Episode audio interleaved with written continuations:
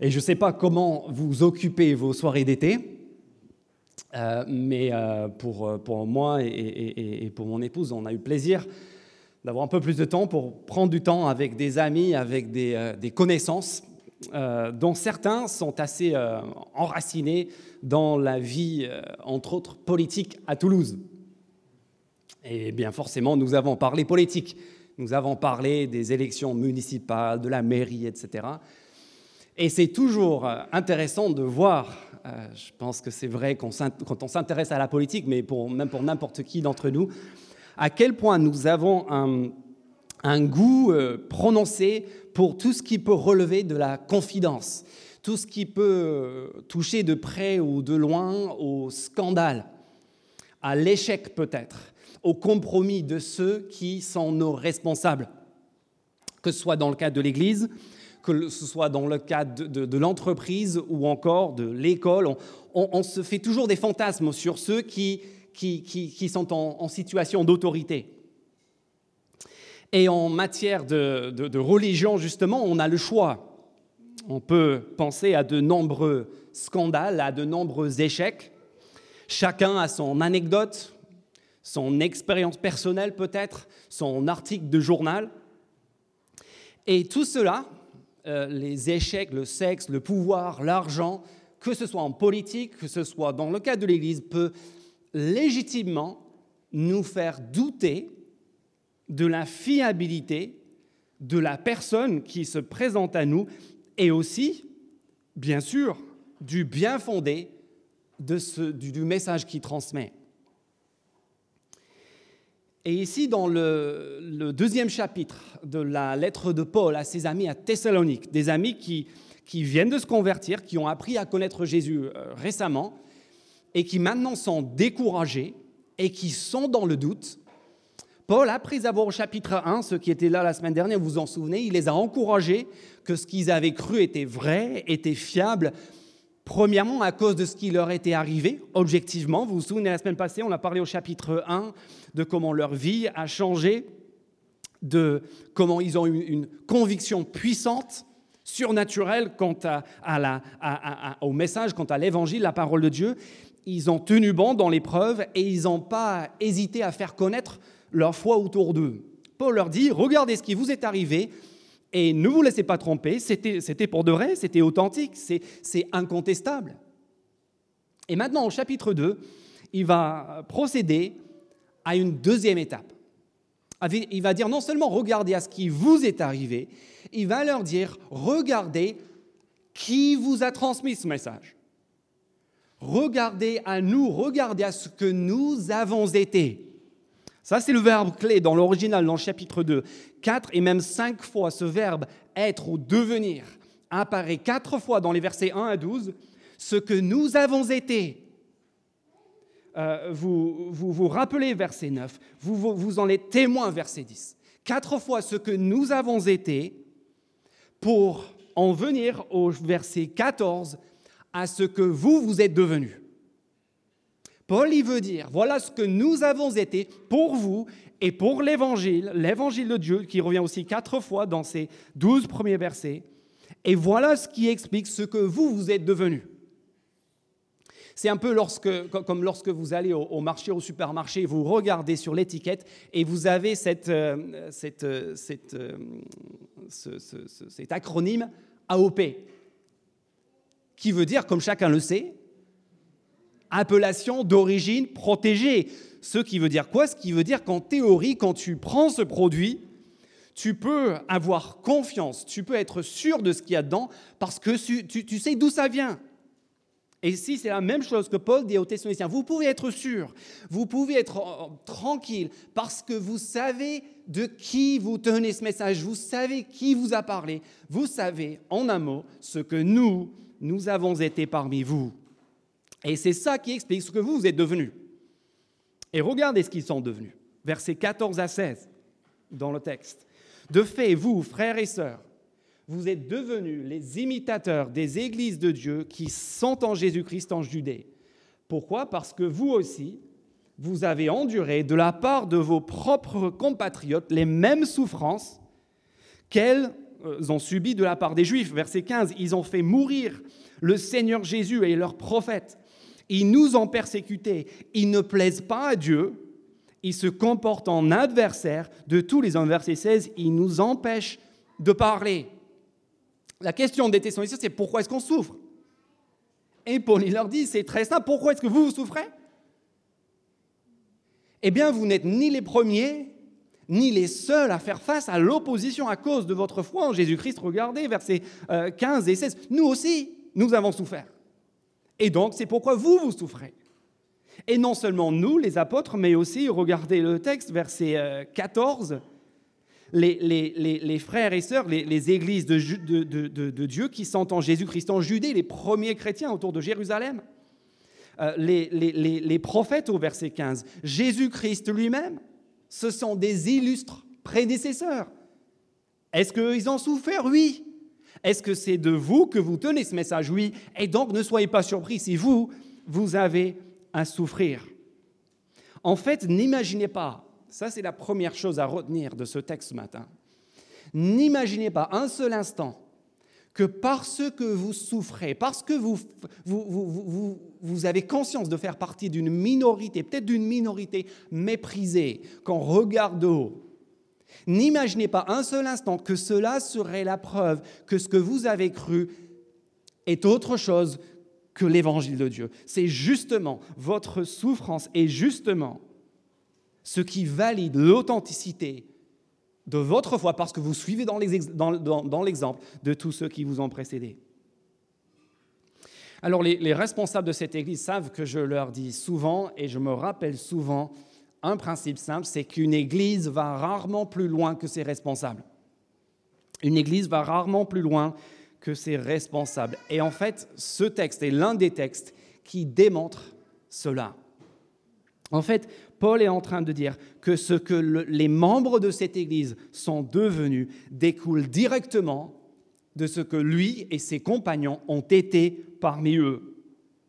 Et en rappelant ce qu'ils ont été, outre cet encouragement général concernant l'authenticité et la fiabilité du message, je pense que Paul, il veut que les Thessaloniciens, et nous aussi, euh, se posent deux questions. La première question qu'on est obligé de se poser en lisant cela, c'est de nous regarder. Quand on regarde dans les versets 1 à 12 tout ce que Paul dit au sujet de lui-même et de sa conduite, on est obligé de se poser la question, qui sommes-nous? Parce que Jésus-Christ dit que tous ceux qui le suivent sont ses serviteurs, il appelle sous ses disciples ses serviteurs. On n'est pas dans un système de, de, de la clergé et du peuple où il y a quelques-uns des apôtres ou des prêtres ou des pasteurs qui seraient les serviteurs de Dieu que nous avons à regarder et que tous les autres sont juste là pour, pour chauffer les bancs et, et donner la dîme. Non, Jésus-Christ appelle tous ses disciples ses serviteurs. Et à partir de là, nous sommes tous concernés par ce portrait d'un serviteur de Dieu dans les versets 1 à 12. Et la deuxième question que je pense qu'on est obligé de se poser, c'est aussi la question de qui est-ce que nous suivons? Qui sont nos responsables spirituels, nos modèles, nos conducteurs, ceux sur qui on prend exemple? Et est-ce qu'ils sont qualifiés? Pas juste par leur titre, par leur statut social, par leurs études, mais est-ce qu'ils sont qualifiés selon les critères qui sont posés ici? Et donc on va regarder ensemble les quatre choses que Paul euh, relève par rapport à, sa conduite et son activité parmi les Thessaloniciens dans les versets 1 à 12. Premièrement, leur réaction face à la souffrance, versets 1 et 2.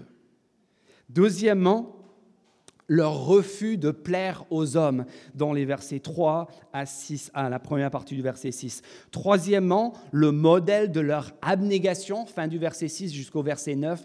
Et en quatrième lieu, l'intégrité de leur conduite dans les versets 10 à 12. Réaction à la souffrance, le refus de plaire aux hommes, la source de leur approbation. Troisièmement, le modèle de leur abnégation. Et quatrièmement, leur intégrité. Premièrement, venez avec moi au verset 1 et 2. Leur réaction face à la souffrance est la première chose qui authentifie leur message et leur activité. Verset 1, je relis. Vous savez vous-même, frères et sœurs, vous, vous le savez, vous l'avez vécu, que notre arrivée chez vous n'a pas été sans résultat. Après avoir versé de souffert et avoir été maltraité à Philippe, comme vous le savez, nous avons pris de l'assurance en notre Dieu pour vous annoncer l'évangile de Dieu à travers bien des combats.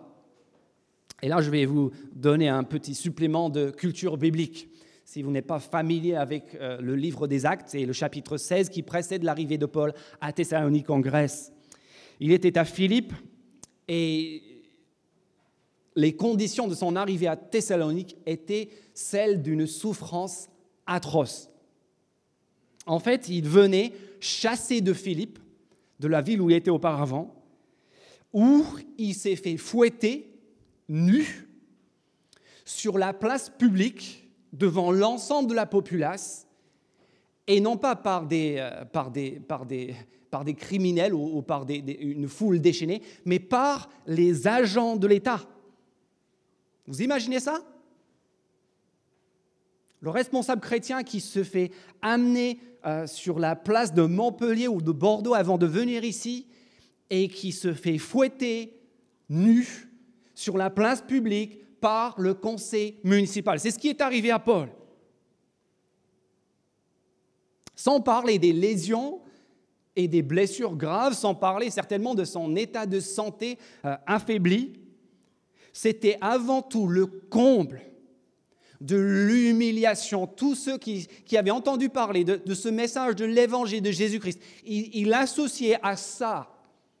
S'identifier à l'évangile, c'était s'identifier à ce pauvre mec qui s'était fait publiquement humilier. Alors toi, à la place de Paul, qu'est-ce que tu fais? Tu appelles la dépêche du midi. Tu cries au scandale, tu fais un procès, tu demandes des dommages et des intérêts, d'autant plus qu'il était un citoyen romain, il n'avait pas à faire ça. Au moins, tu vas t'inscrire pour quelques séances de psychothérapie. Tu vas te prendre une bonne année d'arrêt maladie. Normal. Tu, vas demander une mutation, tu vas partir à l'autre bout du pays, laisser tout cela derrière toi. Tu, vas faire une reconversion professionnelle Et Paul Verset 2, regardez. Nous, nous avons pris de l'assurance en notre Dieu pour vous annoncer l'évangile à travers bien des combats. Paul ne se retourne ni contre Dieu, ni contre tous les autres. Il puise sa force en Dieu et repart de plus belle. Première question, qui sommes-nous face à la souffrance, face à la souffrance injuste? En général, il y a deux profils, deux types de personnes. Il y a, ceux qui vont tourner leur souffrance injuste en colère ils, vont en vouloir au monde entier. Tout le monde est coupable. Il y a toujours quelqu'un qu'on peut blâmer. Et donc, on se met en colère contre tout ça. Ça se transforme en agression vers l'extérieur. Pour les autres, c'est la réaction inverse. Ils s'écroulent. C'est l'effondrement intérieur, l'abattement, la résignation en se morfant dans un, dans un bain d'amertume et d'apitoiement sur soi. En fait, c'est lorsque nous souffrons qu'on voit qui on est vraiment, n'est-ce pas? C'est là que notre véritable identité jaillit au grand jour. Est-ce que nous savons, comme Paul, au milieu de la souffrance, plutôt que de se retourner contre Dieu, de se retourner contre les autres, de, s'effondrer intérieur, est-ce que nous savons puiser notre force en Dieu? Et puis qu'en est-il de ceux que nous suivons? Déjà, qui est-ce que nous suivons? En tant qu'exemple, en tant qu'enseignant, en tant que, conducteur spirituel, est-ce qu'on suit des gens en fait qu'on ne connaît même pas? Ou est-ce que nous savons ce que c'est que de suivre ceux qu'on a vus de nos propres yeux s'authentifier, se montrer fiables par leur conduite au milieu de la souffrance? Première preuve de l'authenticité euh, et de la fiabilité du message de Paul, sa réaction face à la souffrance. Deuxième chose, versets 3 à 6, deuxième aspect de cette validation de l'authenticité du ministère de Paul, le refus de plaire aux hommes ou la source de son approbation. Et ici, on ouvre un dossier brûlant pour l'ensemble des êtres humains et pour notre société en particulier. Regardez les versets 3 euh, à 6 et identifiez les mots-clés qui reviennent plusieurs fois ou les termes similaires. En effet, notre prédication, dit Paul, ne repose ni sur l'erreur, ni sur des motifs impurs, ni sur la ruse. Mais verset 4, puisque Dieu nous a jugés dignes de nous confier l'évangile, nous parlons non dans l'idée de plaire aux hommes, mais pour plaire à Dieu qui éprouve notre cœur. Jamais en effet nous n'avons eu recours à des paroles flatteuses, comme vous le savez, jamais nous n'avons eu pour mobile la soif de posséder. Dieu en est témoin. Verset 6, nous n'avons pas recherché la gloire qui vient des hommes, ni de vous, ni des autres. De quoi est-ce qu'on parle? Dans le fond, on parle de la gloire, de l'approbation, de plaire. À qui est-ce qu'on veut plaire? On a parlé de ça la semaine dernière, vous vous souvenez? La voiture, cette belle voiture neuve, cette BMW qu'on voit tous. Pourquoi? Parce qu'on sait qu'avec cette belle voiture, cette belle robe, cette belle coupe, on va attirer un maximum de regards, on va se faire féliciter, on va se faire admirer, on va peut-être même se faire envier. Je me sens bien quand je plais aux hommes, aux autres êtres humains, quand je reçois leur adulation, leur félicitation pour mon corps, pour mes biens, pour ma carrière, pour tout ce que tu veux. Je me sens bien quand je fais rire, quand je brille en société, quand je fais du bien aux autres et ils le voient. En fait, d'après Jacques Attali, cette question de la gloire des hommes, c'est tout l'intérêt, c'est tout l'attrait des réseaux sociaux qui sont, dit-il, ni des réseaux, ni sociaux, mais du narcissisme solitaire juxtaposé, où chacun essaie de se mettre en valeur, ou obtenir la gloire, verset, verset 6, euh, plaire, verset 4, aux autres hommes. Et en fait, l'un des miracles de l'évangile de Jésus-Christ, c'est de nous libérer de ce désir, de ce besoin viscéral de plaire aux hommes, d'obtenir la gloire et l'approbation de la part des autres. Pourquoi? Parce qu'il nous annonce quoi l'évangile? Il nous annonce non pas ce que nous, nous avons à faire pour plaire à Dieu. Ça, c'est la religion. L'évangile de Jésus-Christ, ce n'est pas voilà tout ce que tu as à faire. Et peut-être que si tu as 9 sur 10 sur la liste, peut-être que Dieu il sera content de toi un jour. Non, c'est tout l'inverse. C'est l'histoire de ce que Dieu a fait en son Fils Jésus à travers sa vie, sa mort et sa résurrection pour prendre plaisir en nous de la même manière qu'il prend plaisir en son propre Fils. À travers quel effort et quelle participation de notre part Zéro. Sans notre participation. Et c'est pour cela quand on sait que nous sommes déjà aimés, que nous avons déjà l'approbation, pas de quelques personnes sur les réseaux sociaux, mais, de Dieu lui-même, du Créateur des cieux et de la terre. Là, nous sommes en mesure, verset 4, de cesser de, de vouloir plaire aux autres. Plus besoin, verset 3, de ruse, au verset 5 de paroles flatteuses pour se faire une place auprès d'autres personnes en nous rendant agréables et désirables à leurs yeux. C'est toujours pour cette raison qu'on ment d'ailleurs. Pourquoi est-ce qu'on ment?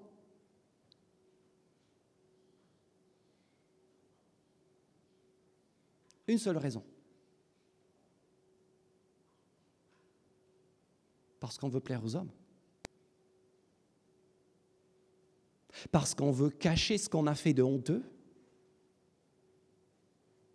Ou mettre en valeur, faire imaginer ce qui n'est pas pour, que les autres... C'est pour ça qu'on gonfle nos CV. C'est pour ça qu'au détour d'une conversation, on fait comprendre qu'on a fait telle ou telle chose, qu'on a peut-être plus ou moins fait. C'est pour ça qu'on truque nos photos. On ment parce qu'on veut plaire ou parce qu'on a peur de déplaire pour expliquer notre retard.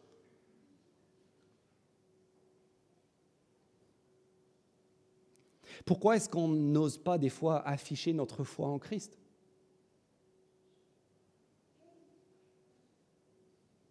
Pareil. Parce qu'on ne veut pas nuire à la bonne image que les autres auraient de nous.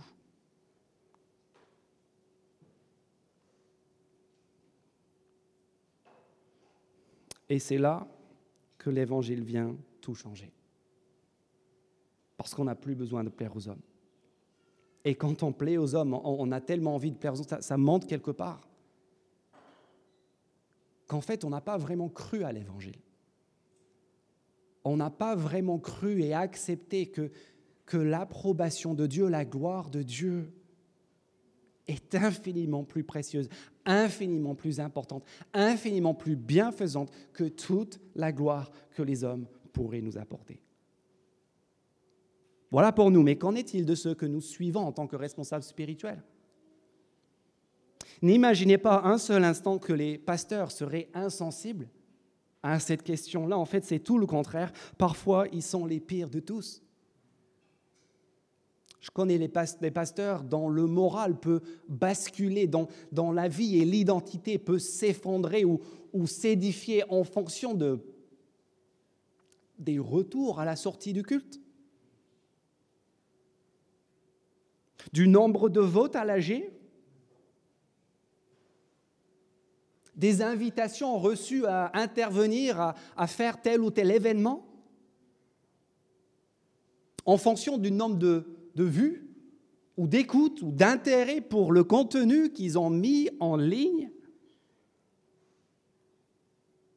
Heureux le pasteur qui peut dire. Verset 5. Jamais. Jamais, en effet, nous n'avons eu recours à des paroles flatteuses. Jamais nous n'avons eu la soif de posséder pour mobile. Dieu en est témoin. Nous n'avons pas recherché la gloire qui vient des hommes, ni de vous, ni des autres. Verset 6. Et heureux les membres d'une Église qui n'ont pas à se demander à propos de leurs responsables, de leurs anciens, de leurs pasteurs, est-ce qu'ils nous aiment, nous? Ou est-ce qu'ils aiment surtout être notre pasteur? Est-ce que c'est lui qui sert l'Église ou est-ce que c'est l'Église qui sert son projet, son ego? Est-ce qu'il est plus intéressé par les gens qu'il a en face de lui? Dans la vraie vie ou par le nombre de followers sur son site, sur sa chaîne YouTube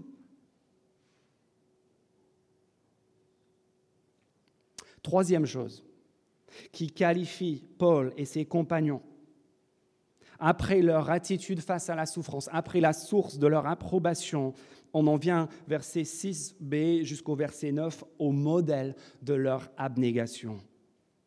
Parce que la troisième chose qui les identifie, c'est justement ça. Ce ne sont pas les paroles, ce n'est pas une question de réputation, ce sont les actes en personne.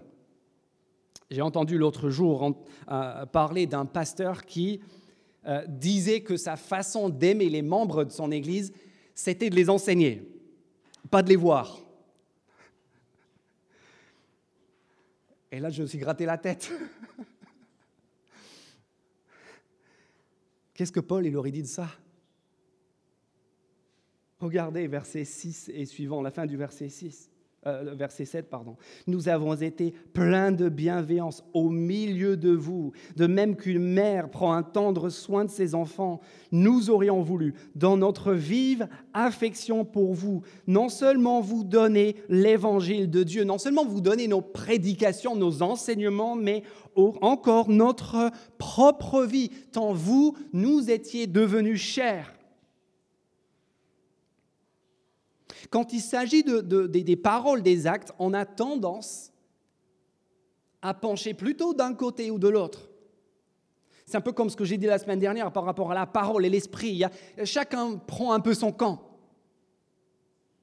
Et ceux qui sont du côté de la parole, moi, j'aime mon Église en l'enseignant. Moi, moi j'aime Dieu en, étudiant sa parole. Eux, ils vont regarder ceux qui sont attachés, comme Paul, aux, actes et à l'amour et au relationnel. Ils vont les regarder et leur dire, oui, c'est bien, mais, mais, ils sont un peu mous. Ils sont dans, dans l'émotionnel, dans le ressenti. Moi, moi, je suis dans la doctrine, moi, je suis dans la théologie. Et inversement, ceux qui, qui, qui, sont, comme Paul, dévoués dans, leur vie, qui, qui, font preuve d'abnégation pour aimer les autres, vont regarder à ceux qui, qui sont très attachés à, justement à obtenir l'approbation de Dieu dans la, la saine et fidèle transmission de la parole. Ils vont les regarder et leur dire, vous savez quel est leur problème? C'est qu'en fait, leur vie contredit et désavoue ce qu'ils enseignent. En fait, ils ont, tout, est, tout est vrai, tout est, tout est posé, tout est, est cadré, mais ils sont froids, ils sont raides. Ce n'est pas possible d'avoir une conversation avec eux. Alors qui a raison? Les deux, bien sûr. Mais Paul ne choisira pas. Paul ne choisira pas entre une doctrine carrée accompagnée de raideur et de froideur relationnelle, ni entre de la bienfaisance et de l'amour et de la proximité relationnelle avec de la mollesse ou de la, négligence quant à la parole de Dieu. Ce qui authentifie le ministère de Paul et de ses proches, ce n'est ni l'un ni l'autre, mais les deux ensemble. Et c'est pour ça qu'il dit ce qu'il dit dans les versets 6 à 9. Nous aurions voulu, dans notre vive affection pour vous, après vous avoir prêché l'évangile, vous donner notre propre vie. Paul ne leur donne pas un créneau dans son emploi du temps. Il ne leur donne pas juste un peu de son énergie, il leur donne sa vie. Il se dévoue entièrement. Ce n'est pas un service tout confort. C'est pas oui, je ferai la louange deuxième voix une fois toutes les six semaines environ si je ne suis pas en week-end. C'est pas oui, je viendrai prêcher s'il y a plus de 200 personnes. Non, non, il, se donne, il donne sa vie pour ces gens parce qu'il les aime. Et d'ailleurs, remarquez bien au verset 9 que Paul emploie ne connaît pas le nom de l'apôtre Paul, ni à Philippe, ni à Thessalonique. vous, vous, vous vous rappelez verset 9, frères et sœurs, notre peine et notre fatigue, c'est en travaillant nuit et jour pour n'être à la charge d'aucun d'entre vous que nous vous avons prêché l'évangile de Dieu. L'idée d'être à la charge de quelqu'un d'autre était horrifiant pour Paul dans le cadre de cette mission d'implantation de nouvelles églises. Son leitmotiv, à la différence de beaucoup de Français, ce n'était pas faire le minimum syndical pour profiter au maximum des, jours fériés, des allocs, de tout ce que tu veux. Ce n'est pas faire un minimum pour profiter du travail des autres au maximum. Non, c'était tout le contraire. C'était travailler nuit et jour pour n'être à charge d'aucun d'entre vous. Cette attitude-là qui consistait à dire je vais faire le minimum pour profiter au maximum, c'est peut-être très foncé, mais c'est profondément anti-biblique. Pourquoi? Parce que la nature même de l'évangile, c'est quoi? C'est quelqu'un d'autre, Jésus-Christ, Dieu lui-même, qui alors qu'il est riche, se dépense, se dévoue, donne sa vie pour nous. Comment est-ce que nous pouvons suivre quelqu'un comme ça? Et pensez ensuite que nous allons monter dans le train et profiter du travail et de ce que tous les autres font pour nous en juste faisant le minimum syndical pour passer au-dessus de la barre du seuil de l'acceptabilité sociale. Ça, ça nous met au défi dans notre propre vie, n'est-ce pas? Et qu'en est-il de nos responsables? Est-ce que vous saviez et puisqu'il n'est pas là aujourd'hui, je peux en parler. Est-ce que vous, quand, j'ai pensé à ce texte, j'ai pensé à plusieurs de mes collègues. En fait, je ne sais pas si vous le savez tous, mais cette église qui a été implantée il y a, six ans maintenant, euh, au début, tous les pasteurs ont pourvu à leurs propres besoins, n'ont pas été à la charge de l'église. Et aujourd'hui, il y en a deux encore pour qui c'est le cas, qui ne coûtent rien à l'église, qui qui, prennent en charge leur propre soutien par le travail ou par d'autres moyens pour ne pas être à charge de qui que ce soit. Mais quand j'ai relu ce texte, j'ai repensé à Valentin Allier, qui pendant deux ans, il termine son stage pastoral, donc je peux arrêter de le casser et, l'encourager un peu. Il va partir à Bruxelles cet été, comme vous le savez, on va l'envoyer avec grand plaisir. Pendant deux ans, Valentin Allier a travaillé jour et nuit, souvent les deux dans la même période de 24 heures. Pourquoi? Bah, Pour n'être à charge d'aucun d'entre nous. Ce n'était pas pour son propre intérêt. Le jour, il travaillait pour nourrir sa famille, pour mettre de l'argent de côté pour ses études. Et l'après-midi et le soir, et je relisais ces manuscrits des fois jusqu'à 2, 3, 4 heures du matin, il travaillait pour l'Église. Et pas une seule fois, en deux ans, je pense que je peux dire sans mentir, pas une seule fois, je n'ai entendu du Valentin ni se plaindre, ni se vanter. Parce que c'est ça aussi qu'on peut faire quand on travaille beaucoup. Oh, je travaille beaucoup, mais si vous saviez. Oh, si vous saviez. Plaignez-moi un peu. Oui, merci, merci, ça me fait du bien. Quand on a affaire à quelqu'un comme ça, comment est-ce qu'on peut douter de sa fiabilité? Ça, ça donne du crédit au message, ça donne du crédit à son désintéressement, à son amour. Et vous savez, surtout ceux qui sont à la rive le temps que Valentin et Myriam ont consacré à de nombreux membres de cette Église. Ça, c'est un exemple d'abnégation pour l'Évangile qui doit nous inspirer et que l'on doit rechercher chez ceux que nous suivons. On termine avec les versets 10 à 12 et l'intégrité transparente de Paul et de ses collègues pendant leur temps avec les Thessaloniciens. Qui peut dire ici Qui pourrait venir ici devant cette assemblée et dire le verset 10. Vous en êtes témoins, et Dieu l'est aussi. Nous nous sommes comportés envers vous qui croyez d'une manière sainte, juste et irréprochable. J'ai examiné mon cœur et je ne suis pas capable de vous dire cela ce matin. Surtout en vue de ce qui est dit au sujet du Père dans les versets 11 et 12. On aime tellement voir les failles et les chutes de nos responsables en tout genre, mais Paul, il dit ici, devant le scanner 360 degrés de Dieu lui-même, devant l'IRM existentiel,